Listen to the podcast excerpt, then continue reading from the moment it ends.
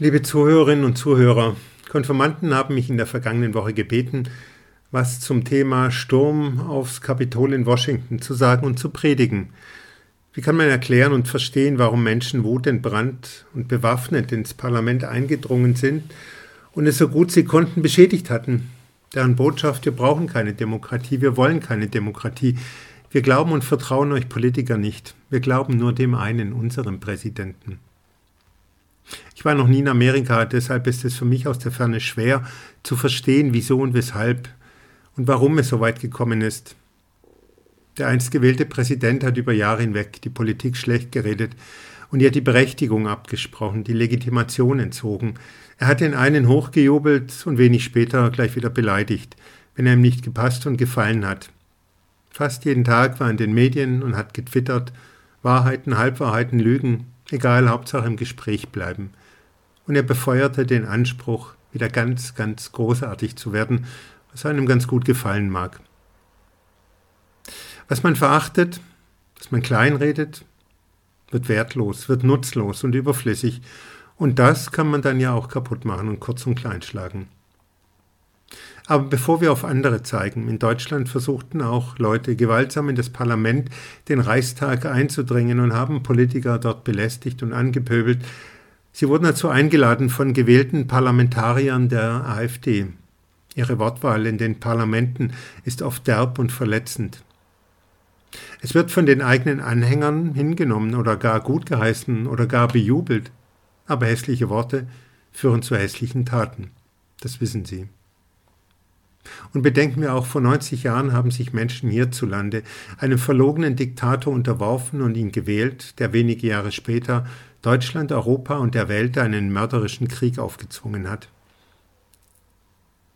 Menschen, die heute in einer Diktatur mit einem Alleinherrscher leben müssen, wollen sich davon befreien, so wie in Belarus, wo die Menschen gegen eine wirklich gefälschte Wahl demonstrieren, über Wochen hinweg. Aber anderenorts möchten sich Leute einem starken Mann unterwerfen, der Feindbilder aufbaut und immer wieder wiederholt gegen Andersdenkende, Andersgläubige, Anderslebende hetzt. Wohl kaum etwas bringt Leute zusammen, wie wenn man einen Feind und eine Bedrohung von außen zu haben scheint. Angst macht gefügig. Klar ist aber auch nirgends, in keinem Land geht es absolut gerecht zu, kein Land, in dem alle zufrieden sind. Geld regiert mehr oder weniger die Welt. Wer reich ist, kann sich auch vieles leisten, kann auch vieles beeinflussen und setzt eigene Interessen durch und umschmeichelt Entscheidungsträger und versucht, sie für sich zu vereinnahmen. Auch hier, überall, zu allen Zeiten, mehr oder weniger. Das ist nicht gut so. Das ist leider so. Manchen Menschen liegt das Gemeinwohl am Herzen, wahrscheinlich viel, viel mehr, als uns klar und bewusst ist. Es liegt ihnen am Herzen, dass möglichst viele im Land gut und zufrieden leben können und es zumindest halbwegs gerecht zugeht. Manchen liegt vor allem der eigene Gewinn am Herzen, wie es den anderen dabei geht, ist nicht so wichtig. Da mag jeder und jeder in sich gehen und sich prüfen, was ist mir im Leben wichtig und heilig. Die Zeit Jesu war sehr gewaltsam, viel, viel gewaltsamer als heute. Aber Jesus lehrt, sich trotz allem Frieden im Herzen zu bewahren und sich nicht aufstacheln zu lassen. In der Bergpredigt, da hören wir, Glückselig sind die, die von Herzen freundlich sind, denn sie werden die Erde als Erbe erhalten. Glückselig sind die, die hungern und dürsten nach der Gerechtigkeit, denn sie sollen satt werden. Glückselig sind die, die barmherzig sind, denn sie werden barmherzig behandelt werden. Glückselig sind die, die ein reines Herz haben, denn sie werden Gott sehen.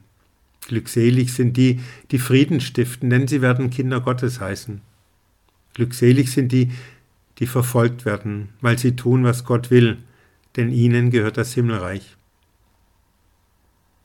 Und als Jesus gefangen genommen wird, will ihn einer seiner Jünger mit dem Schwert verteidigen. Da sagt Jesus zu ihm, steck dein Schwert wieder zurück an seinen Platz, denn alle, die zum Schwert greifen, werden durch das Schwert umkommen. Gewalt führt nur zu Gegengewalt und dann gibt es kein Halten mehr. Paulus ermuntert die Gemeinde in Rom. Segnet die Menschen, die euch verfolgen, segnet sie und verflucht sie nicht. Vergeltet Böses nicht mit Bösem. Habt Menschen gegenüber nur Gutes im Sinn. Lebt mit allen Menschen im Frieden, soweit das möglich ist und es an euch liegt. Lass dich nicht vom Bösen besiegen, sondern besiege das Böse durch das Gute. Also bewahre Frieden, auch wenn die Stimmung aufgeheizt ist. Daran muss man sich immer wieder erinnern. Aber soll man alles hinnehmen und zu allem nur Ja und Amen sagen? Natürlich nicht. Wenn das Unrecht zu groß wird, weil Mächtige rücksichtslos ihre Stärke ausnutzen, um noch mehr zu bekommen, machen die sogenannten Propheten Jesaja, Amos, Micha und andere im Namen Gottes ihren Mund auf und kritisieren dann heftig Selbstgerechtigkeit und Arroganz der Reichen, Mächtigen und Schönen. Ein biblischer Grundsatz heißt ja, tu deinen Mund auf für die Stummen und für die Sache aller, die verlassen sind, und schaffe Recht dem Elenden und dem Armen. Als der Teufel Jesus in Versuchung bringen will und ihm anbietet, du bekommst Macht über die ganze Welt. Eine Bedingung nur. Du betest nur mich an. Da entgegnet Jesus, du sollst den Herrn, deinen Gott, anbeten und ihm allein dienen. Man darf nicht seine Seele, seinen Glauben verkaufen, für kein Geld der Welt. Die Christen nannten Jesus auch den Herrn, den Kyrios. Kyrios war ein Titel, den damals Könige und Herrscher für sich beansprucht haben. Jesus ist unser Herr und König. Damit haben die Christen bekundet, wir wollen vor allem auf das hören, was uns Jesus, was uns dieser Gottessohn mitgeteilt hat. Denn man muss Gott mehr gehorchen als den Menschen. Also, eine gewisse kritische Distanz zu Herrschern ist immer angebracht. Prüfet alles und das Gute behaltet. Aber dennoch gilt auch, Regierung und Gesetze zu achten, sonst herrscht Chaos und jeder macht, was er will. Jesus sagt, gebt dem Kaiser, was des Kaisers ist und Gott, was Gottes ist. Jeder hat einen Anspruch. Gebt dem Kaiser, was des Kaisers ist und Gott, was Gottes ist. Demokratie im besten Sinn bedeutet, jeder und jeder darf mitsprechen und mitbestimmen. Probleme werden diskutiert und die Argumente, das Für und Wider, werden abgewogen und dann wird entschieden nach bestem Wissen und Gewissen, wie man sagt. Und dennoch darf und muss jede und jeder kritisch bleiben und hinterfragen, warum so? Politiker und Präsidenten sind keine Götter, sondern von der Bevölkerung dazu gewählt, deren Anliegen und Gedanken einzubringen in die Politik. Und weil auch Politiker der Versuchung unterliegen können, sich kaufen zu lassen, braucht es mutige und engagierte Journalisten und Reporter, die berichten und aufspüren, wenn etwas nicht richtig läuft. Die, die in die Parlamente in Berlin vor einigen Wochen und noch heftiger und gewalttätiger in Washington vor ein paar Tagen eingedrungen sind, sie wollen dieses System zerstören. Und dann? Dann wieder eine Diktatur, wo ein Paar über alle anderen einfach so bestimmen, die sich dann fügen und unterwerfen müssen? Willst du das? Willst du das mitmachen? Ich nicht. Das Grundgesetz für Deutschland wurde nach der brutalen und menschenverachtenden und gottlosen Nazidiktatur diskutiert und dann verabschiedet. Und im Vorwort der sogenannten Präambel, da heißt es, im Bewusstsein seiner Verantwortung vor Gott und den Menschen, von dem Willen beseelt, als gleichberechtigtes Glied in einem vereinten Europa dem Frieden der Welt zu dienen, hat sich das deutsche Volk dieses Grundgesetz gegeben. Noch einmal. Im Bewusstsein seiner Verantwortung vor Gott und den Menschen, von dem Willen beseelt, als gleichberechtigtes Glied in einem vereinten Europa, dem Frieden der Welt zu dienen, hat sich das deutsche Volk dieses Grundgesetz gegeben.